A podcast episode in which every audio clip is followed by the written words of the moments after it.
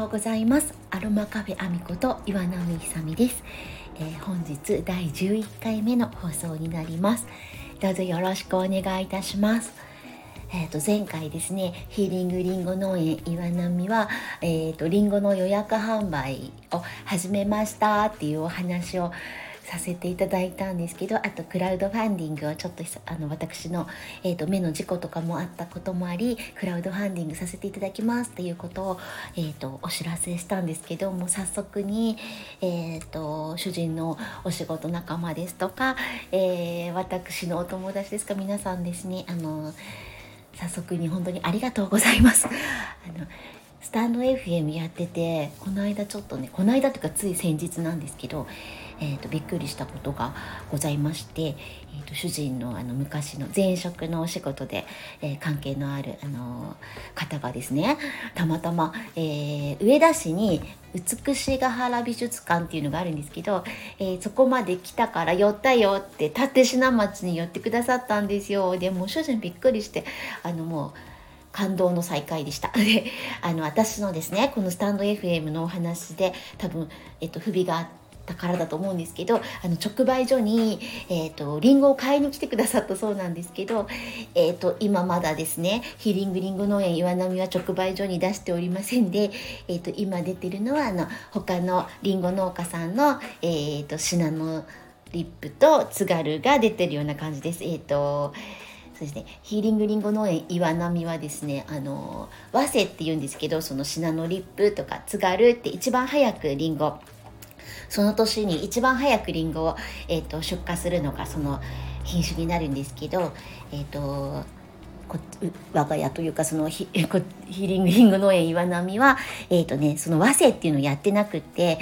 えーとね、紅玉とかからになるんですよだからもうちょっと秋が深まってから、えー、直売所に、えー、出すようになると思います。その時はまたですねあの必ずお伝えさせていただきたいと思いますので、えー、どうぞよろしくお願いします。いろいろあのスタンド FM 不備があってあの、ま初めてやることで慣れないのでいろいろえっ、ー、と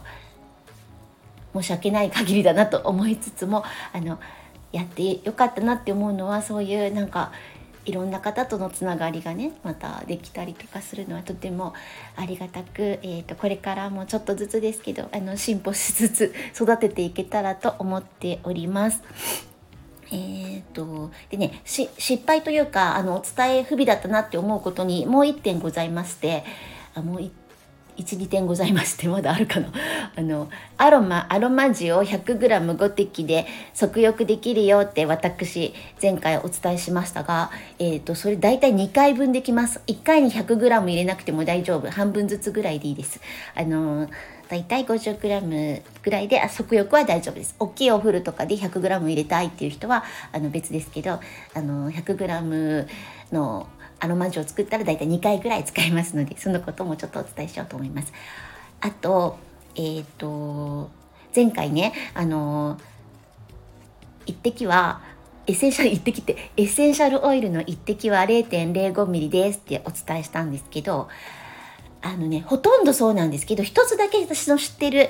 声優屋さんでちょっともうちょっとちっちゃいあの一滴がね 0.025mm のお店があるんですよ。それはあの以前にも私がですねイギリスのフレグラントアースという素晴らしいあの声優屋さんがあってそこは私愛してやみません大好きですってお伝えしたことがあるんですけどフレグラントアースさんの一滴だけは、えー、一滴だけはっていうか私が知ってる限りなんですがあの 0.025mm てあの普通の声優の一滴の半分です。だから私がフレグラントアースの、えーと、香りは優しいよっていうのはその丁寧な製法もさることながら一滴が他の声優の半分であるっていうこともあのちょっとその要因になるかなと思います。一応覚えていくといいかなと思って、フリグラントアースさん、もしお使いになる方は、あ、普通の声優の半分だなって、あの、見ればね、あの、どっかの他の声優との一滴と、あの、比べてみるとわかると思うんですけど、私はたまたまもう何十年も前にえー、たまたまですね フレグラントアースさんでお手伝いをすることがあってなんか理化学研究所にフレグラントアースの精油を出すっていう時にちょっとお手伝いした時にあれ？これどなんか一滴0.05ミリじゃないなって思って調べたら半分だったっていう経緯がございましてそのことは知ってるのでちょっとお伝えしとこうかなと思います。えっと、あとねお子さんがいるお宅とかはあの本当普通大人が感じるいい香りの半分ぐらいでいいんですよ。あのまあお子さんにお聞きしつつですねいい匂いだなっていうぐらいのとの、えー、香りで炊くと炊いたりなんか使ったりするといいと思います。あのえー、香り嗅覚はあの大脳辺縁系っていうところにですね あのダイレクトにあの到達するものでお子様とかはあの匂いです香りにすごい敏感ですあのみんながいい香りだなって思ってもちっちゃい子は臭い臭いっていう ことが多いのであのお子様のいるお宅とかは、えー、ちょっとその辺注意してっていうかまあ、えっと、お子さんと一緒に、えー、楽しみながらお使いになるといいと思います。大体そうだな子供がいるお宅は、えっと、私の言ってた、えっと、半分量の半分ぐらいをざっくり目安にされるといいんじゃないかなと思うのでそのことをちょっと付け加えさせていただこうと思います。えーと、あと,、えーと、今後のこのアロマカフェアミなんですけど、まあ、アロマのことちょっとずつお伝えしていきたいなと思っているのとあのー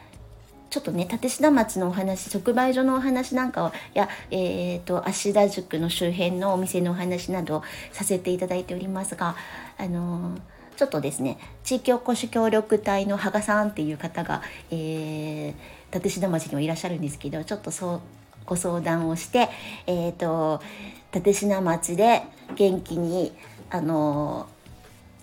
ー、活動されている生産者さんですとか、えー、起業家の方たちにお話を聞くなんていうような企画を今ちょっと考えています。まあ、どういう形になるかはまだこれからなんですけどちょっとずつそういうこともできたらなと思っています。例えば立科町には、えーと、白樺湖っていうのがあって白樺がたくさん植わってるんですけどその白樺の保全を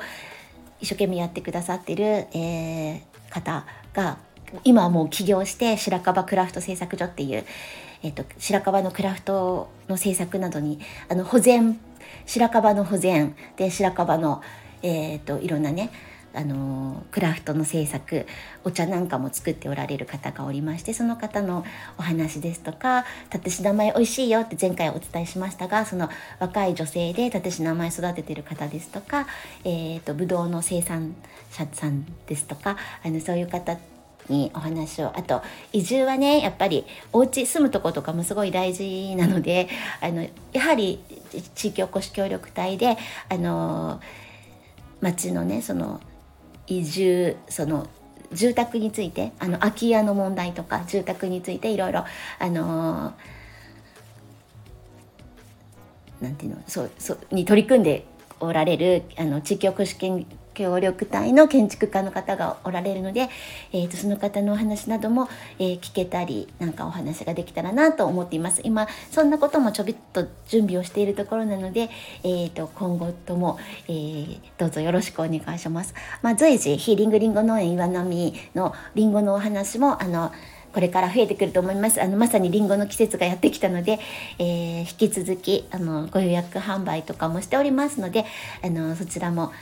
えー、見ていただいてちょっともしご興味いただいたらあのご予約、えーと、ご購入いただければと思います。